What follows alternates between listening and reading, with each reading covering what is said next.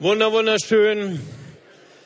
Ganz, ganz herzlich willkommen zu unserem zweiten Adventsgottesdienst. Und heute geht es los. Heute geht unsere Predigtreihe los. Weihnachtswunder.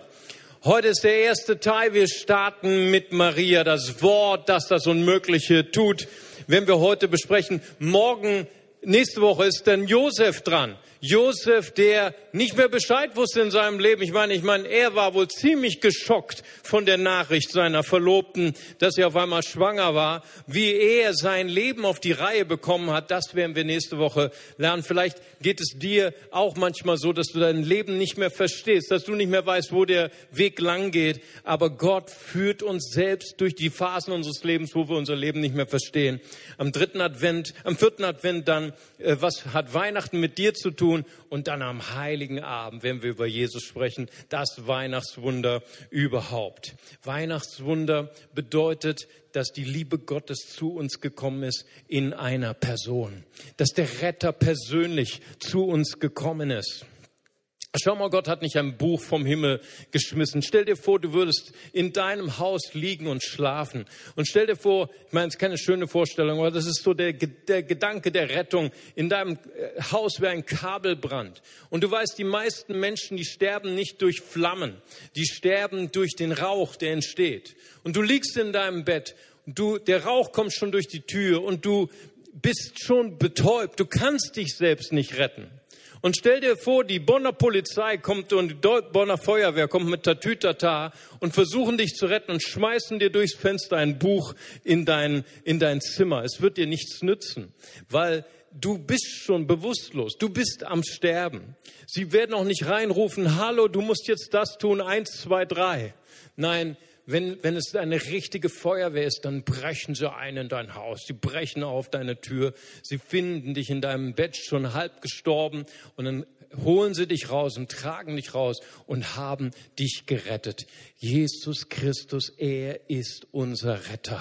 Er ist nicht nur ein Buch, er ist nicht nur ein Gedanke, er ist nicht nur eine Philosophie. Ja, ich wage sogar, er ist nicht nur eine Religion, er ist unser Retter. Amen. Das ist das Weihnachtswunder, was wir feiern. Und wir werden heute sprechen über Maria.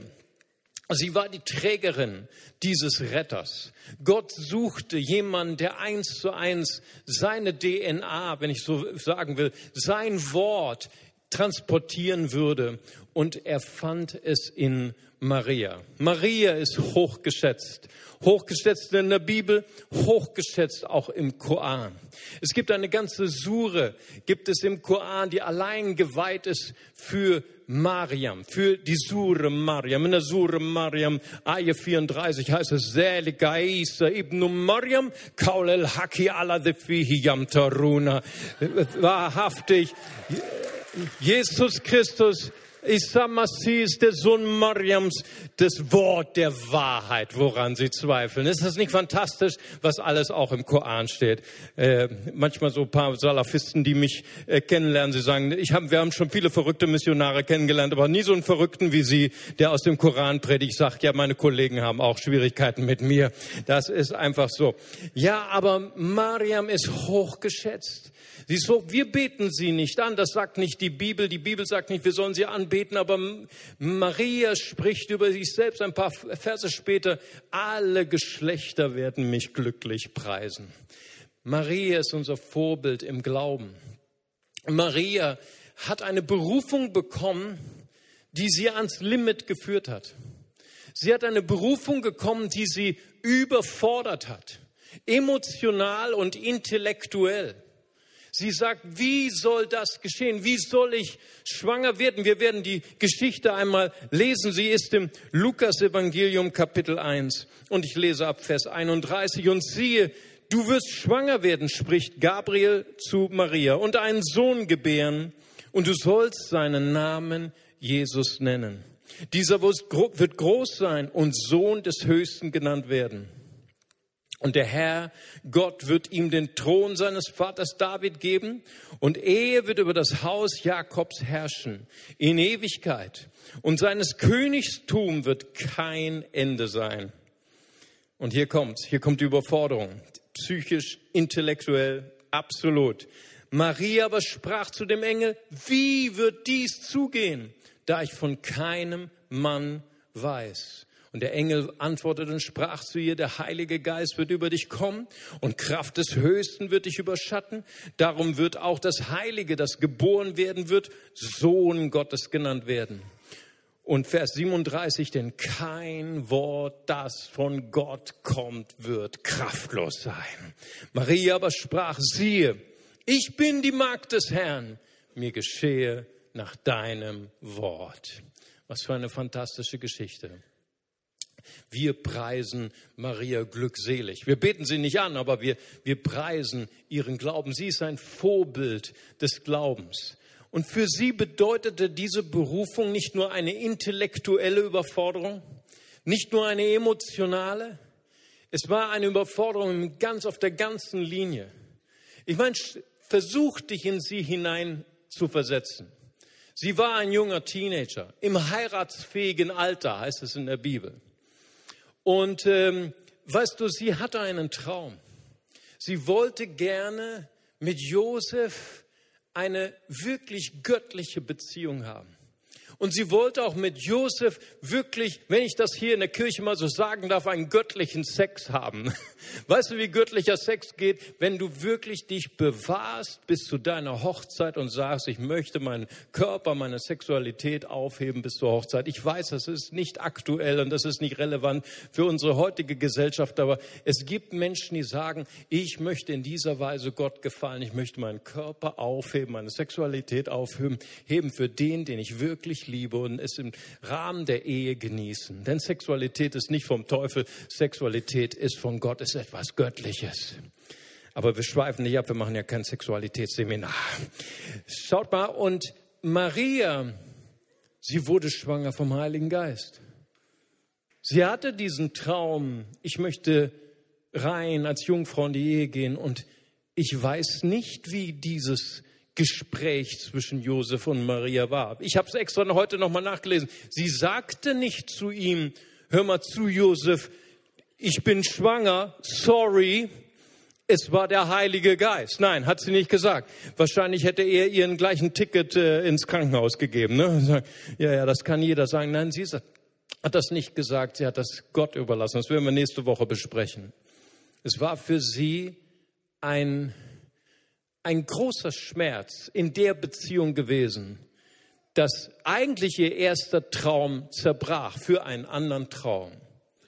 Es war für sie auch lebensgefährlich. In der damaligen jüdischen Gesellschaft, wenn du schwanger wurdest vor der Ehe, dann war das lebensgefährlich, denn darauf stand eigentlich vom jüdischen Gesetz her die Todesstrafe. Manchmal bekommen wir einen Traum von Gott. Manchmal kommen, bekommen wir eine Berufung von Gott, die lebensgefährlich ist. Was meine ich damit? Ich bin heute so froh und so glücklich, dass Frau Steinlücke heute für, bei uns ist, weil sie setzt sich so ein für die Flüchtlinge in unserer Stadt. Dass das nicht selbstverständlich ist, das haben wir gelernt für ein paar Wochen. Ihr habt sicher auch gehört von äh, der Bürgermeisterin in Köln, Frau Reker, die beinahe mit ihrem Leben bezahlen müssen. Und deswegen schätzen wir so sehr, dass Sie heute da sind. Gebt ihr doch noch mal einen Applaus.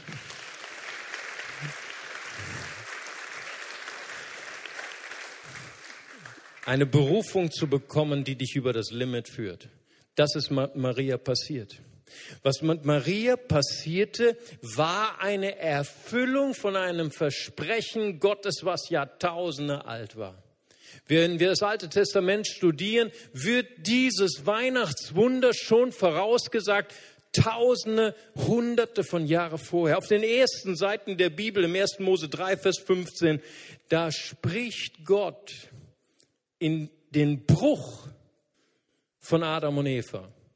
Ihr wisst, dass das Paradies zerbrochen war durch die Schuld von Adam und Eva. Schuld zerbricht oft und bricht oft und das Paradies unseres Lebens. Ja, und, und sie mussten die Konsequenz tragen. Ja, sie haben ihr Paradies verloren, aber mitten in diesen Schmerz, mitten in, in diese Verlorenheit spricht Gott die Verheißung eines Retters. Und so ist Gott immer. Weißt du, wenn unser Leben zerbricht, wenn unser Leben uns um die Ohren fliegt, Gott wird nicht von oben noch herab sprechen, da bist du selber schuld, sieh zu, wie du klarkommst, sondern er spricht, ich werde euch einen Retter senden. Und er wird den Kopf der Schlange, er wird den Kopf des Satans zerbrechen und er wird kommen von dem Samen der Frau. Mysteriöse Verheißung Gottes. Ich glaube, dass die Gläubigen damals über Jahrhunderte diese Verheißung nicht verstanden haben. Was bedeutet das, dass der Retter kommt von dem Samen einer Frau? Erstmal biologisch, erstmal völlig unwissenschaftlich, ich weiß das. Oder in Jesaja 7, Vers 14, 1,5 Jahrtausende später nach dieser Prophetie, 740 Jahre vor Christi Geburt, spricht Jesaja als Voraussage, ein Mädchen im heiratsfähigen Alter oder die Septuaginta übersetzt, eine Jungfrau wird schwanger werden. Das ist die Verheißung des Retters. Sie geht wie ein roter Faden durch das Alte Testament, durch diese Zeiten voller Krieg, voller Blut, voller, voller Gottesferne, voller Verlorenheit. Immer wieder die Verheißung. Aber es wird ein Retter kommen. Er wird kommen von einer Jungfrau. Mysteriös. Weißt du, das hat mir Ermutigung gegeben. Gott gibt uns Verheißungen. Gott hat manchen von euch Versprechen gegeben, Verheißungen gegeben vor langer Zeit. Und sie sind vielleicht immer noch nicht eingetroffen. Gott hat dir eine Berufung gegeben, Gott hat dir einen Lebensauftrag gegeben und er ist immer noch nicht eingetroffen. Aber mir sagt diese Stelle etwas, Gottes Wort hat kein Verfallsdatum. Amen. Gottes Wort hat kein Haltbarkeitsdatum, weil Gott, Gottes Wort ist ewig. Amen. Und sogar, und das tröstet mich, Gottes Wort ist so stark, Gottes Wort ist so ewig, dass es sogar manchmal eintrifft, sogar nachdem wir gestorben sind. Hammer. Schau mal, Jesaja hat die Erfüllung dieses Wortes, was er gesprochen hat, nicht gesehen. Ich denke an Theodor Herzl, dem Begründer der zionistischen Bewegung. Dem, dem, der einen Traum hatte von einem Staat, wo Juden in Sicherheit leben können, wo Juden leben können ohne Verfolgung. Er hat einen ein Traum gehabt davon, ein besseres Leben, eine bessere Welt zu schaffen für sein Volk. Davon träumen jetzt auch viele Syrer. Davon träumen jetzt auch viele Kurden. Und ich sage euch, ihr seid gekommen in ein Land, auch Deutschland war in Trümmern. Auch unsere Väter und Großväter haben geträumt von einem, einem Land in Frieden und Gott hat es uns geschenkt. Und ich möchte sagen, auch Gott wird Syrien und Irak und Afghanistan wieder aufbauen, weil eh, sein Wort ist ewig und stark. Amen. Weiß dem Herrn. Und weißt du, Theodor Herzl, er sagt in Basel 1897, sagte, in Basel habe ich den Judenstaat gegründet. Aber ich sage das ganz leise, ich sage das nicht öffentlich, denn jeder wird mich auslachen. Aber in fünf Jahren, spätestens in 50 Jahren werden alle es anerkennen. 51 Jahre, Gott hat immer Humor, ne? 51 Jahre später, 1948, wurde der Staat Israel geboren und gegründet. Theodor Herzl war schon längst tot, aber was nicht starb, war sein Traum. Was nicht starb, war das Wort, was er empfangen hat. Gottes Wort hat kein Verfallsdatum. Wenn Gott zu dir spricht, dann wird er sein Wort auch halten. Amen. Jesus, er ist das Wort. So lesen wir immer wieder, nicht nur im Koran steht es übrigens, auch in der Bibel steht es, Johannes 1, Vers 1, Vers 14. Jesus, er ist das fleischgewordene Wort und das Wort war Gott. Offenbarung 19, Vers 13, sein Name heißt das Wort Gottes. Wir haben auch ein Wort in uns als CLW. Wir haben einen Traum davon, dass alle Nationen hier in Liebe, in Freundlichkeit nicht nur miteinander leben, sondern miteinander arbeiten. Wir haben Juden hier, wir haben Perser hier, wir haben Araber hier, wir haben Deutsche hier, haben alle Nationen. Gott hat uns zu eins zusammen gemacht und das ist ein Wunder. Heute ist mein lieber Mohammed da, mein neuer Freund, den ich schon seit drei Wochen kenne. Und er war bei unserem Israel-Tag das erste Mal da. Und er hat an diesem Tag Jesus in sein Herz eingeladen. Er ist danach zu mir in die Kleingruppe gegangen, hat zu mir gesagt, äh, Mario, früher Jude zu sagen, äh, Alain Vassellen, äh, Habibi, da ist er, ich habe ihn endlich entdeckt. Ähm, äh, da hat er zu mir gesagt, Jude zu sagen für uns als Muslime war das schlimmste Wort. Seitdem ich Jesus in meinem Herzen habe, liebe ich alle Menschen, alle Juden, alle Muslime, ich liebe alle Menschen. Das ist nicht ein Wunder? Das ist die Antwort, die Jesus für uns hat. Weißt du, Europa, Europa sucht nach einer Antwort für die Anschläge in Paris. Noch nie habe ich unsere Regierung so ratlos gesehen. Noch nie habe ich gesehen, wie, wie eine Regierung zwischen den Stuhlen sitzt, weiß, dass noch mehr Bomben auf Familien, auf Kinder, auf Frauen nicht die Antwort ist, weiß, dass nicht noch mehr Waffen nach Syrien die Antwort ist. Und auf der anderen Seite, man weiß nicht, wie der Weg des Friedens ist. Jesus, Gott sendet uns den Friedefürsten. Jesus Christus ist sein Name. Jesus, äh, Maria empfängt das ewige Wort und Gott wird Fleisch in ihr. Sie wird die Trägerin des Retters. Maria fragt, zweifelnd, fast verzweifelt, sagt sie, wie soll dies geschehen? Wie soll dies geschehen? Vielleicht bist du auch in einer Situation, du hast eine Berufung von Gott, du hast einen Auftrag von Gott und du weißt nicht, wie dies geschehen soll. Maria wusste, diese Berufung, die von Gott kam, war unmöglich machbar. Das ist übrigens der Unterschied zwischen dir und Gott. Du bist ein Macher. Gott ist ein Schöpfer. Amen. Das ist ein Unterschied. Wir machen Dinge aus Dingen, die bestehen. Gottes Wort sagt in 1. Mose 1, Vers 1, im Anfang war Gott und er schuf Himmel und Erde. Er schuf alles aus dem Nichts. Das ist der Unterschied zwischen dir und Gott. Du machst Dinge aus den Dingen, die, die geschenkt worden sind vom Leben, von deinen Eltern, von der, von der Regierung, von Gott. Gott ist ein Schöpfer. Er kann aus dem Nichts alles machen. Maria sagt, ich weiß nicht, wie dies geschehen soll. Vielleicht sagst du auch, wenn ich meine Ehe anschaue, da ist nichts mehr, was zu retten ist. Ich habe schon so oft gebetet. Wenn du deine Familie anschaust, die Beziehung zu deinen Kindern und sagst, das ist so hoffnungslos. Da ist nichts, obwohl ich so mich angestrengt habe. Du schaust dein Berufsleben an, schaust deine Karriere an und sagst, da ist nichts. Und du schüttest deinen Schmerz aus vor Gott. Ich möchte dich heute ermutigen. Heute, wenn wir nachdenken über Maria, fang an zu danken und sage, Gott, das ist deine Spezialität. Du bist ein Schöpfer. Du kannst aus meinem Nichts alles machen. Du bist der Schöpfer. Ich bin der Macher. Also ist der Unterschied.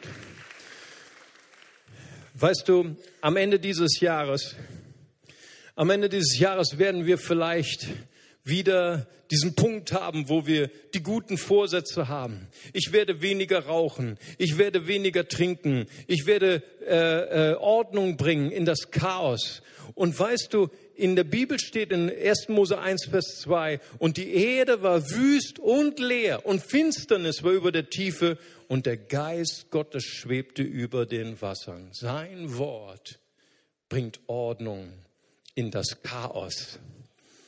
Vielleicht schaust du dir das Chaos deiner Beziehung an und sagst, wer wird Ordnung bringen in das Chaos meiner Beziehung? Vielleicht schaust du dein Konto an, dein Geldkonto und sagst, wer wird Ordnung bringen in das Chaos meiner Finanzen. Vielleicht fährst du heute nach Hause und drehst dich um und siehst auf deinen Rücksitz und sagst, wer wird Ordnung bringen in das Chaos meines Autos oder in das Chaos des, des Zimmers meiner Kinder, nicht wahr? Wir wissen genau, wovon wir reden. Aber wenn wir am Ende dieses Jahres sind, dann möchte ich dich ermutigen, verschwende nicht deine Kraft, deinen Willen, dich zu konzentrieren auf deinen eigenen Willen. Verschwende nicht deine Kraft, irgendwelche Versprechen, Silvesterversprechen zu tätigen, sondern was wir brauchen, ist ein neuer Bibelleseplan, dass wir sagen, im neuen Jahr möge Gottes Wort über meinem Chaos schweben. Amen. Dass wir uns aussetzen seinem Wort. Sein Wort hat Kraft, der aus dem Chaos sein, seine wunderbare Ordnung zu machen. Gottes Wort ist mächtig. Und das letzte, Maria am Ende dieser Geschichte, sie weiß nicht, wie das geschehen soll. Sie hat überhaupt keinen Plan. Sie ist überfordert mit dieser Berufung, emotional und intellektuell.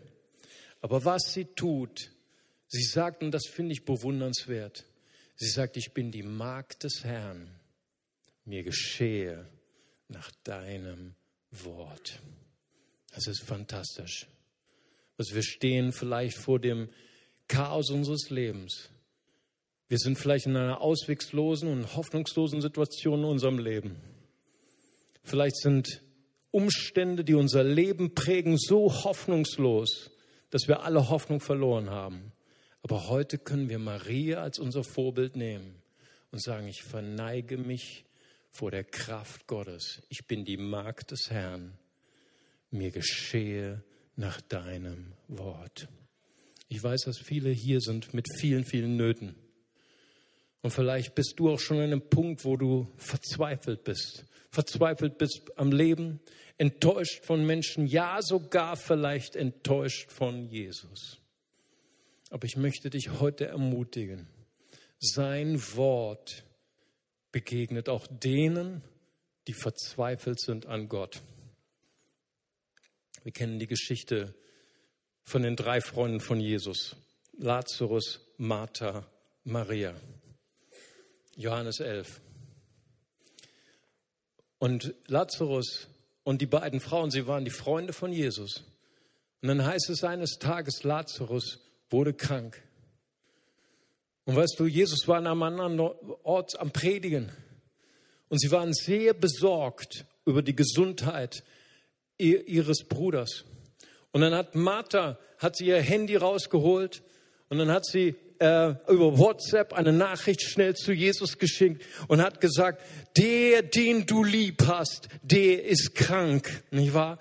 Martha brauchte gar nicht den Namen zu sagen, sondern sie wusste ganz genau, Jesus weiß, wen Martha meint. Es war Lazarus, er war sein Freund, den er lieb hatte. Und Jesus war am Lehren in einer anderen Stadt. Und wie das oft so ist in unseren Gottesdiensten, geht irgendwann ein Handy, ein Handy, piep, piep, piep, piep, piep, piep. Und dann hat Jesus gesagt, was habe ich euch gesagt über Handys? Ne, und dann haben die Jünger gesagt, Herr, es war deins. Ne? Und dann holt er das Handy raus und dann ist eine Botschaft von Martha, der, den du liebst, der ist krank. Wow, und er hat dann zurückgesimst, alles in Ordnung, alles ist okay, diese Krankheit ist nicht zum Tode. Cent. Und dann ist so, ist die SMS angekommen bei, bei Martha, weißt du, Lazarus war schon mit der Tütata ins Krankenhaus gefahren worden und dann kriegt sie die SMS und sagt, hier Maria, schau hier, was Jesus mir geschickt hat über WhatsApp, es wird alles gut, diese Krankheit ist nicht zum Tod. Uh, Halleluja! Und sie haben wahrscheinlich einen Tanz gemacht dort im Krankenhaus und haben den Herrn gepriesen und am selben Tag ist Lazarus gestorben.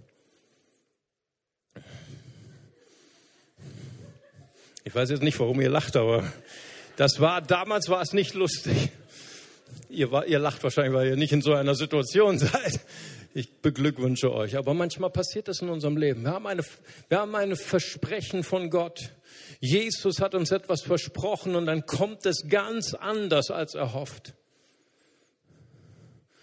Und Jesus, ich meine, wow, er kam nicht, als Lazarus im Krankenhaus war. Er kam nicht zur Beerdigung. Wow, ich meine, er war doch sein Freund, oder? Also wenn ich Freund von Lazarus gewesen wäre, hätte Jesus angerufen und gesagt, Jesus, ich verstehe dich nicht. Er kommt vier Tage nach der Beerdigung.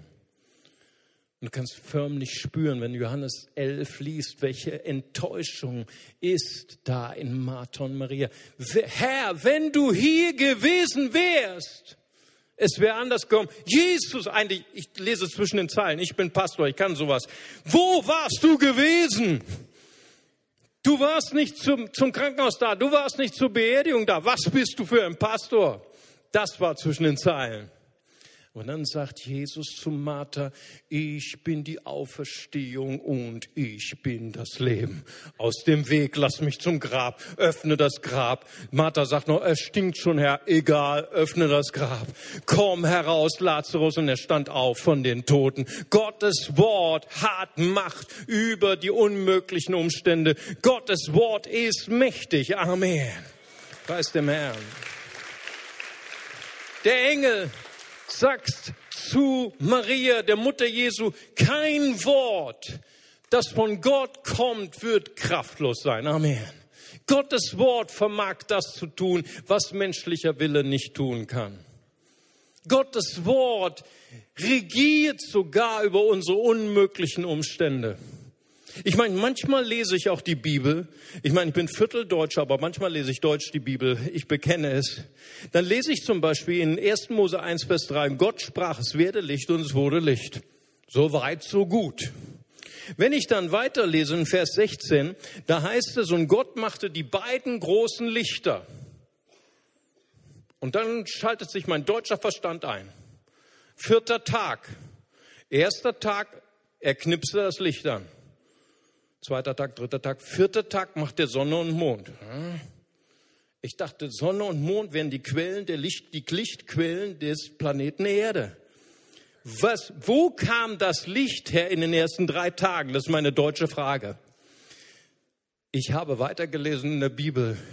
Es heißt, im hebräischen Grundtext heißt es, und Gott sprach, es werde Licht, hat Luther übersetzt, aber im hebräischen heißt es, und Gott sprach, es ist Licht und es wurde Licht. Das sagt mir, Gottes Wort regiert über Umstände, die unmöglich scheinen. Gottes Wort ist sogar am Leuchten, wenn unser Leben in Finsternis ist. Amen. David betet im Psalm 78, Vers 14, er leitete das Volk Gottes in der Wüste die ganze Nacht mit dem Licht seines Feuers. Psalm 119, Vers 105, dein Wort ist meines Fußes Leuchte. Amen. Mitten in der Nacht, wenn es keine andere Quelle, keine andere Lichtquelle gibt, Gottes Wort erleuchtet uns. Gottes Wort ist unsere Leuchte. Also dieses Leben ist voller Finsternis. Es ist einfach so. Und Worte haben Kraft. Auch die bösen Worte haben so viel Kraft, so viel Kraft. Ich erlebe das immer wieder, auch in der Beratung. Menschen, deren Leben zerbrochen ist. Menschen, denen Träume zerbrochen sind, wo der Vater gesagt hat, du wirst es doch nicht schaffen. Wo der Vater zu der Tochter gesagt hat, du bist so hässlich, du wirst sowieso keinen abbekommen. Und es erfüllt sich, es erfüllt sich, es erfüllt sich. Wenn wir aber Väter und Mütter gehabt haben, die von uns geschwärmt haben, die von uns gesprochen haben, mein Tochter, mein Sohn ist die hübscheste im ganzen Land, die klügste. Es gibt uns Kraft für unser ganzes Leben. Ich habe von Viktor Frankl gelesen. Er war jüdischer Arzt, Psychotherapeut. Und er kam ins KZ eines der KZs in Deutschland. Und so viele seiner Freunde sind gestorben. Aber er hatte einen Traum in seinem Herzen. Gesagt, ich werde einmal meinen Beruf ausüben und nicht nur meinen Beruf als Psychotherapeut, sondern ich werde vor Hunderten von Menschen stehen und ich werde ihnen Hoffnung geben.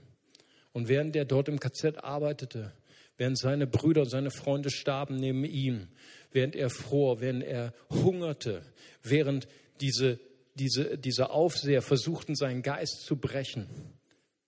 Denn er, er, schrieb in seinen Memoiren, sie versuchten nicht nur unseren Körper zu brechen, sie versuchten auch unseren Geist zu brechen. Da träumte er von dem Traum.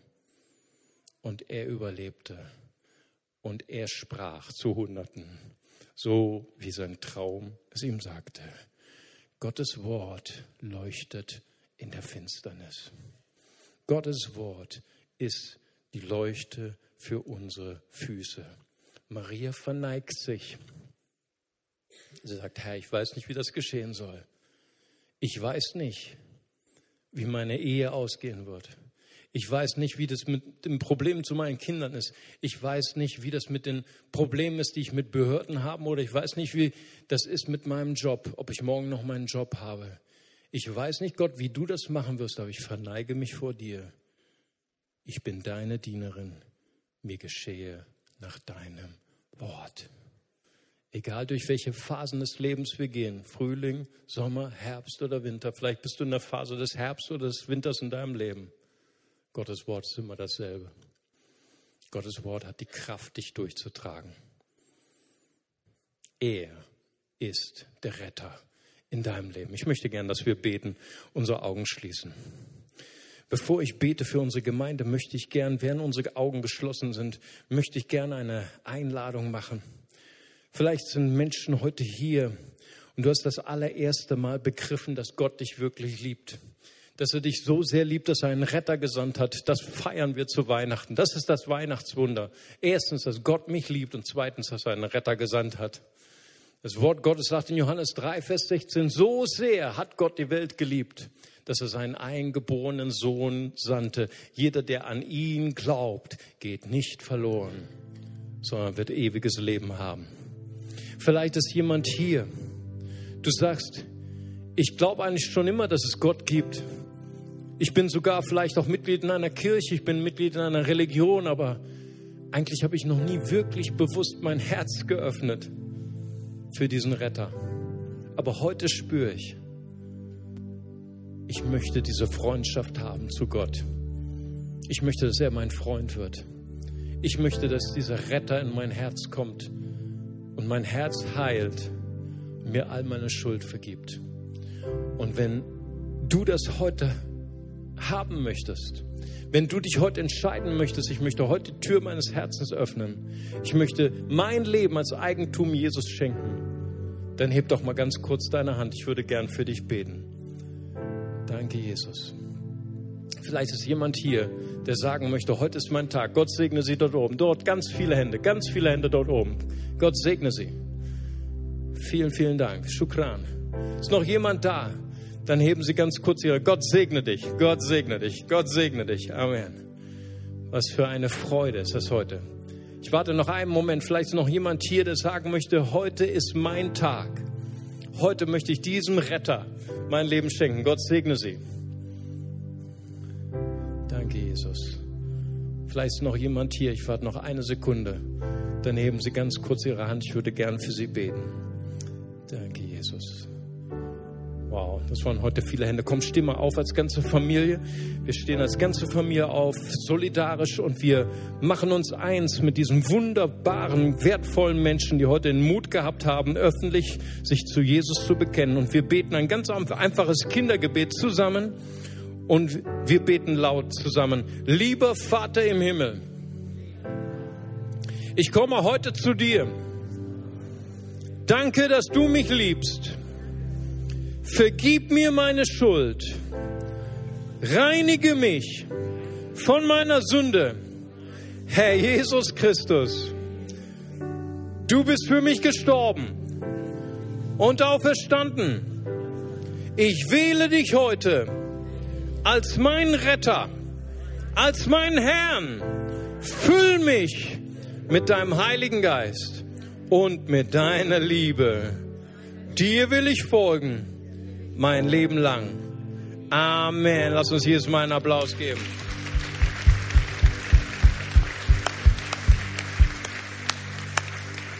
Alan Vassellen, herzlich willkommen in der Familie Jesu. Amen. Herzlich willkommen, jeder, der seine Hand gehoben hat. Dort oben sind meine Freunde, dort oben an den Tischen, da ist das Next Step Team. Da dürft ihr gleich hingehen. Die haben ein Geschenk für euch. Die haben einen nächsten Rat, welchen nächsten Schritt ihr gehen könnt. Herzlich willkommen. Ich möchte gern, dass wir alle noch mal kurz unsere Augen schließen. Ich habe noch, ein, ich habe noch ein, ein, eine Einladung für die, die schon länger Christ sind. Gott hat mir gesagt am Anfang, heute Morgen, du wirst zu Menschen sprechen, die sich total mit Maria identifizieren können. Sie sind auch am Limit. Sie haben eine Lebensberufung, die sie ans Limit geführt hat. Du hast einen Beruf, der dich ans Limit geführt hat. Du bist in deiner Ehe ans Limit gekommen, in deiner Familie. Und du sagst auch genauso heute Mittag, so wie Maria sagt, ich weiß nicht, wie das werden soll. Ich bin überfordert in meiner Arbeit, in meiner Ehe, in meinem ganzen Lebenssituation. Und da ist auch so viel Enttäuschung über das Leben, über Gott. Aber heute darfst du das Herz von Maria empfangen und darfst sagen, Herr, schenk mir das Herz von Maria.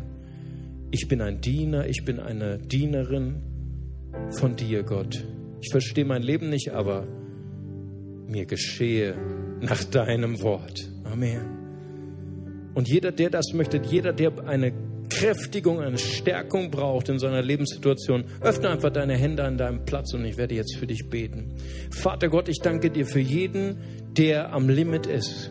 Ich bete für jeden, der überfordert ist. Ich bete für jeden, der sein Leben nicht mehr versteht, dass du gerade jetzt ihm das Herz von Maria schenkst und sagst, Herr,